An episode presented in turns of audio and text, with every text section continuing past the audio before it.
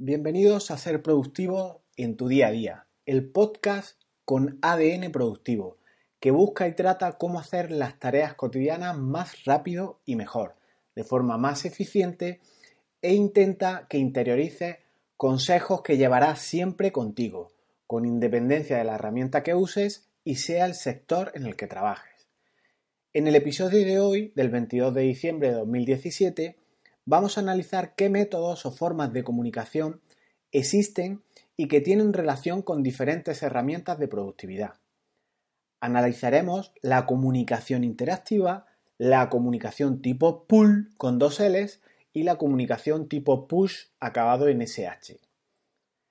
¿Tienes la sensación de que no te enteras de nada de lo que ocurre en tu empresa? ¿O por el contrario, estás desbordado con todo lo que te llega por correo, por fax, visitas, reuniones, conferencias, ponencias? ¿Reciben los miembros de tu organización toda la información que necesitan?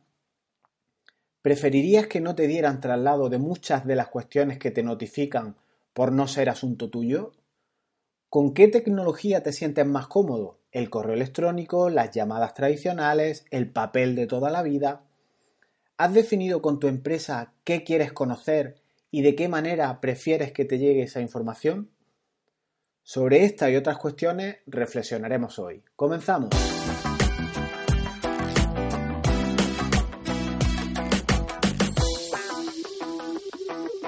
En el mundo real, el offline, el tradicional, nos comunicamos básicamente de tres formas. De forma interactiva, de forma directa, ejemplo, te levantas, vas al despacho del compañero y comentáis, discutís el asunto de que se trate. O incluso habláis por teléfono. Este interactuar con las personas de manera presencial se está viendo hoy en día superado o matizado en gran medida. Piensa eh, lo que se hablaba antes por teléfono y los diferentes modos de comunicación que ahora ya tenemos implementados en nuestra vida. Cada vez se usa menos el móvil. Eso es evidente para hablar.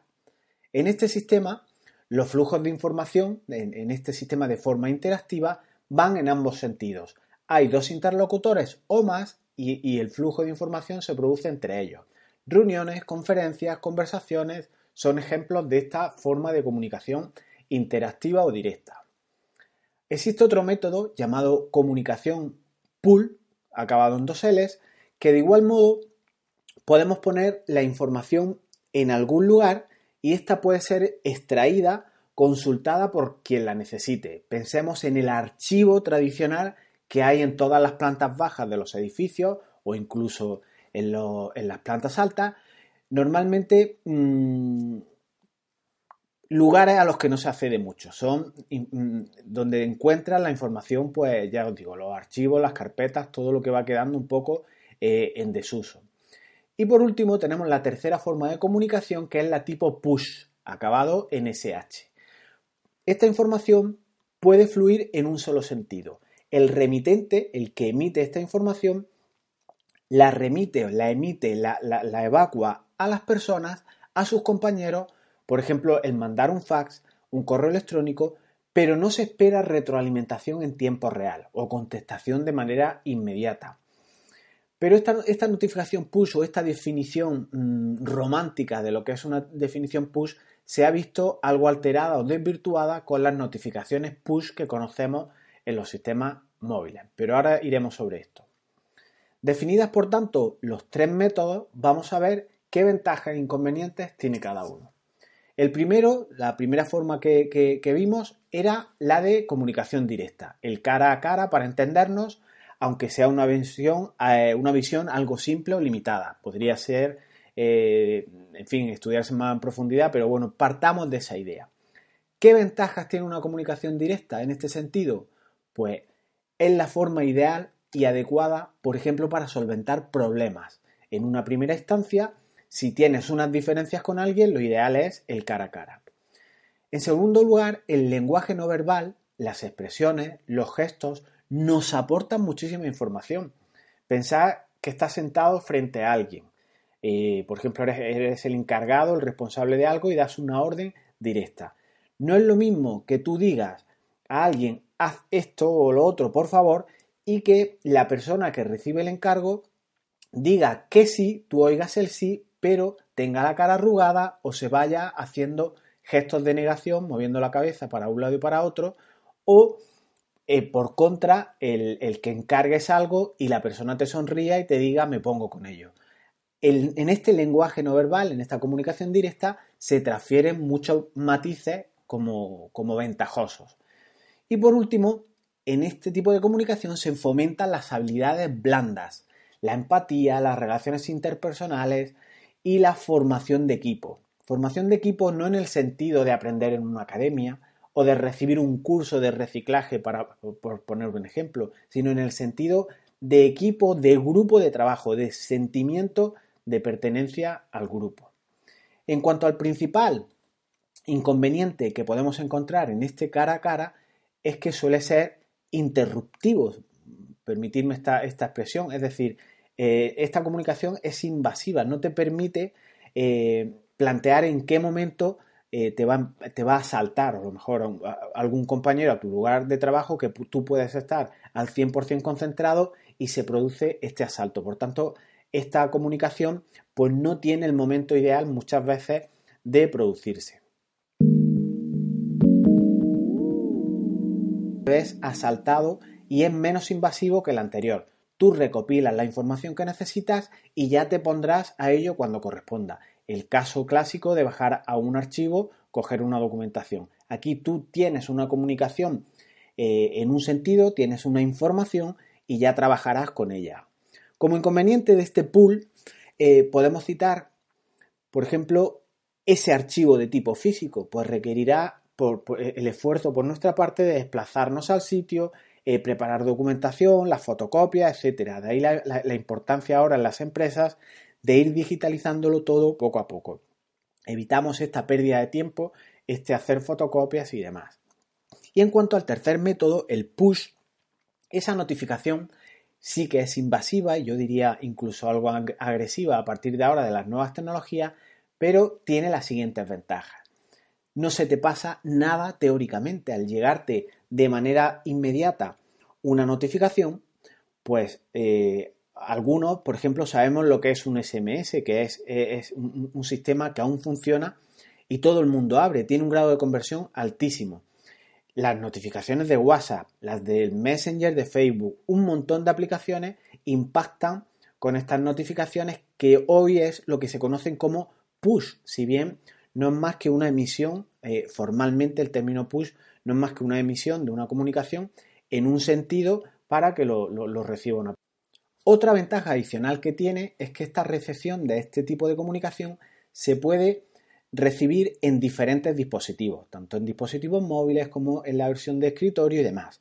Y por último, como, medida ventajosa, estas notificaciones también pueden desactivarse o atenuarse, o sea, las implicaciones negativas o más perjudiciales que pueden tener pueden atenuarse o incluso desactivarse. Piensa en el clásico tradicional descolgar el teléfono. Hay gente que antes pues descolgaba el teléfono para respirar o concentrarse o, rendir un poco más, más. Y en relación con los inconvenientes de estas notificaciones es que hoy en día se han desvirtualizado por completo. El exceso de impactos de notificaciones de este tipo hace que pierdan su sentido. Igualmente, si te pilla haciendo otras tareas, con otras herramientas o que no tienes el foco centrado en ese tipo de aviso que te llega, pues puede que incluso después no lo recuerdes. Es muy invasiva, prácticamente cuando la recibes deja todo el mundo de hacer lo que está haciendo. Eh, hay personas que están hasta con fobias eh, de este tipo con el móvil. E incluso yo traería a colación aquí que podría traer este exceso de, de notificaciones push hasta cuadros de estrés. Pero bueno, comentadas estas ideas de estos tres métodos de comunicación, e interpretados en su justa medida, ya que algunos de los métodos son muy parecidos al otro, en ocasiones se dan dos juntos y es difícil establecer la frontera entre ellos. El push conceptualmente, como he dicho, ha quedado algo mm, desvirtualizado con el mundo digital. Pero ¿te has parado a pensar si las comunicaciones en tu entorno de trabajo son las correctas? ¿Te has planteado hacer una matriz, una tabla, una, una tabla de toda la vida y determinar en una fila qué trabajadores tiene o qué compañeros y, en, las columnas de arriba plantear qué áreas debería de recibir esa persona información, de qué forma prefiere un trabajador, un socio, un compañero ser notificado de la, de la evolución de la empresa. Esto puede tener implicaciones de importancia capital. Imagina que necesitas hacer diferentes canales de comunicación en tu empresa o, formar distintos canales de comunicación para con tus socios, proveedores, clientes, etc. Véase, por ejemplo, que crearan los canales de contabilidad, ventas, marketing, producción, nóminas. Si yo trabajo en ventas en la calle cada día, ¿qué me importa a mí notificaciones, por ejemplo, de los tipos de cotización eh, de los seguros sociales en mi correo? Estas cuestiones serán relevantes para los compañeros que elaboren nóminas. Pero igual, dentro de ese departamento de recursos humanos, de ese área, si yo quiero disponer, por ejemplo, de mis nóminas en PDF, sí podré suscribirme a esas notificaciones para imprimir mi nómina, consultarla, etc. Esta cuestión última que os comento, eh, lo ideal igual es notificarlo tipo pool, es decir, yo podré entrar a mi canal, a mi repositorio de información cuando lo necesite y obtener, descargar mi nómina, mi certificado, lo que necesite, sin necesidad de estar constantemente siendo impactado con notificaciones del tipo push, ya que si tienes la nómina disponible cada 31 de, final de mes, eh, yo sé que todos los 31 va a estar lista. Entonces, vamos a intentar molestar lo menos posible a los compañeros. Para todo esto, tenemos herramientas que han analizado estas cuestiones. Yo creo que han interiorizado estas cuestiones. Entonces, estas que voy a hablar ahora a título de ejemplo, barajan o trabajan tanto la comunicación directa como podría ser con una videoconferencia. Estamos de manera directa hablando con la persona, la estamos viendo, estamos viendo sus gestos. Barajan la notificación pull en la que el usuario accede a un canal, a una libreta, al tipo de, nombre que le hayan dado a sus contenedores de información. Y por último, existe también la notificación push, es decir, la, que hace de manera más activa una notificación al interesado. Es decir, eh, el móvil salta y por eso se conocen ahora como notificaciones push, aunque esté un poco desvirtualizado, como he comentado antes, el concepto. Entonces, ¿qué métodos de comunicación productiva hay en las distintas herramientas? Pues, por ejemplo, Slack es la más completa. Slack permite canales, permite suscribirte a uno, a varios o a todos. Permite organizar los permisos de las personas que van a poder acceder a esos, eh, a esos canales. Además, tenemos también la notificación o el tipo de comunicación, la pool. La pool es eh, la que tú eh, entras a un canal y tú e-, eres el que extrae la información. No tienes por qué recibir ningún tipo de notificación ya que se permiten desactivar estas también. E igualmente encontramos la notificación push. La notificación push es la que es más invasiva, la que levanta el terminal, el dispositivo móvil, al usuario, eh, haciéndole, llamándole la atención de que tiene una notificación. Y Slack utiliza la arroba seguida del nombre del usuario al que quieres comunicarle algo y le salta, pues como os digo, el aviso, tanto en versión móvil como en versión web. Son avisos en tiempo real, con sonido, con vibración e incluso con correo electrónico, entre otros, otras posibles opciones de configuración. Pero además Slack en su versión de pago, y aunque aún no está muy maduro, tiene la opción de comunicación directa, es la versión o la opción de cámara sin tener que acudir a, otro programa. Eh, en este caso, pues nos podríamos quedar con los tres métodos de comunicación si utilizáramos Slack. Por tanto, Slack cuenta con los tres métodos de, comunicación. Métodos de comunicación con Trello o Trello. Pues esta aplicación, que es en plan tablero Kanban, todo el mundo ya creo que la conoce, si no, pues podéis dar una vuelta por, por mi página y que tengo algún, algún curso y algunas sesiones de trabajo eh, para hacer trabajo en intranet y demás, está teniendo una proyección muy importante también porque su usabilidad es tremenda. Puedes establecer columnas en plan POSIT de toda la vida, de notas amarillas, y vas entablando conversación, comentarios directos etcétera.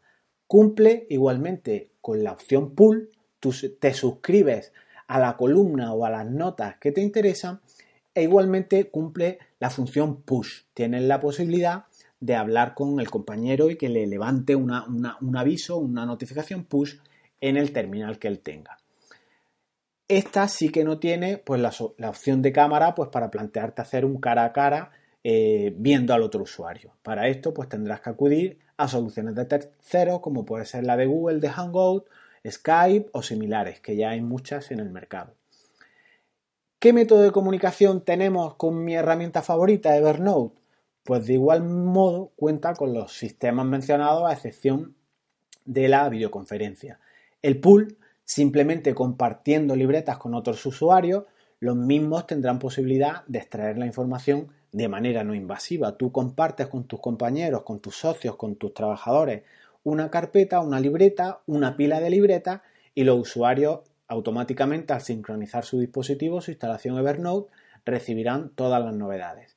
E igualmente tiene la notificación tipo push, la invasiva, eh, que es un chat, es el conocido como Word Chat, Word Chat de trabajo, trabajo de, chat, y ahí pues te notifican las interacciones que cada usuario va estableciendo. Y seguro que existen muchas más herramientas con las que si vais a optar por ellas, pues deberíais de hacer este, este mini análisis, que se den los tres elementos, eh, al menos los dos, la notificación push y, la, y el método de comunicación pull, para que la herramienta o no se te quede corta o se te quede demasiado larga para el tipo de necesidades que tú vas a tener y ponderando la inversión a realizar en la herramienta. Que coste que yo no tengo relación ni afiliación con ninguna de las que he hablado, pero son las más usadas y creo que venía al pelo pues comentarla. Voy a ver eh, eh, en este sentido si preparo un modelo de matriz de comunicaciones, que, como el que he comentado, una tabla que puede ayudarte mucho a organizar qué canales hay en tu empresa con una serie de ejemplos que ya te servirán, simplemente eliminan los que no, los que no necesites y podrás, deberás compartir e incluso, e incluso hacer las cosas bien con, con cada usuario, con cada colaborador de tu empresa para que así sepan cómo van a ser notificados e incluso elijan qué métodos de comunicación son los más cómodos para ellos. Otra matriz importante y muy relacionada con la anterior sería una matriz de competencias de cada miembro o miembra, como se dice por ahí. Eh, es fundamental que las comunicaciones vayan eh, en relación a las competencias que tenga. En otro sentido, eh, intentaré hacer también esta, esta, matriz o esta tabla y, la intentaré subir a, recursos para que la podáis descargar. Y para ir terminando, no olvides que el ADN de ser productivo en tu día a día es otorgarte herramientas para ahorrarte tiempo a ti y ahorrárselo a los demás. Los métodos de comunicación deben adaptarse a las circunstancias de tu empresa, a las herramientas que cuentas, con las que cuentas en la empresa y a las personas, tanto receptoras como emisoras de esa información. Todo en su justo equilibrio. Por eso os comentaba la necesidad de de trasladar esa matriz, de notificársela a los interesados, a los que van a trabajar como receptores o como emisores de esa comunicación y es un documento vivo que deberá de ir cambiándose conforme vayan mm, cambiando las competencias, tu interés por áreas de negocio y demás. Y lo dejamos aquí, suscríbete a iBox o a, través de iTunes, que también están los, los podcasts, y si los contenidos te interesan, pues mi compromiso para contigo es aportarte valor e intentar no hacerte perder el tiempo en ningún sentido. Ser productivo es también decir no a mucha información, lo comento muchísimo, y desconectar avisos e impactos necesarios, o innecesarios, mejor dicho. No sería ideal al entrar a una organización dentro de lo razonable poder elegir de qué forma vas a recibir tú la información y qué tipo de información quieres recibir. Si una persona elige no ser notificado cada día de ciertas cosas, igual basta con enviarle resúmenes el viernes y acordar con él que eso sí, que tenga un compromiso de revisar necesariamente esos avisos que se trasladan los viernes. En fin, todo esto es para que le deis una pensada a, la forma de comunicarnos, que muchas veces al estar hastiados de información, eh, la forma de comunicación pierde su sentido y no se le hacen caso. Así que es para sobre todo reflexionar en este sentido. Ahora sí, nos escuchamos muy pronto, si quieres, el viernes de la semana que viene. Hasta luego.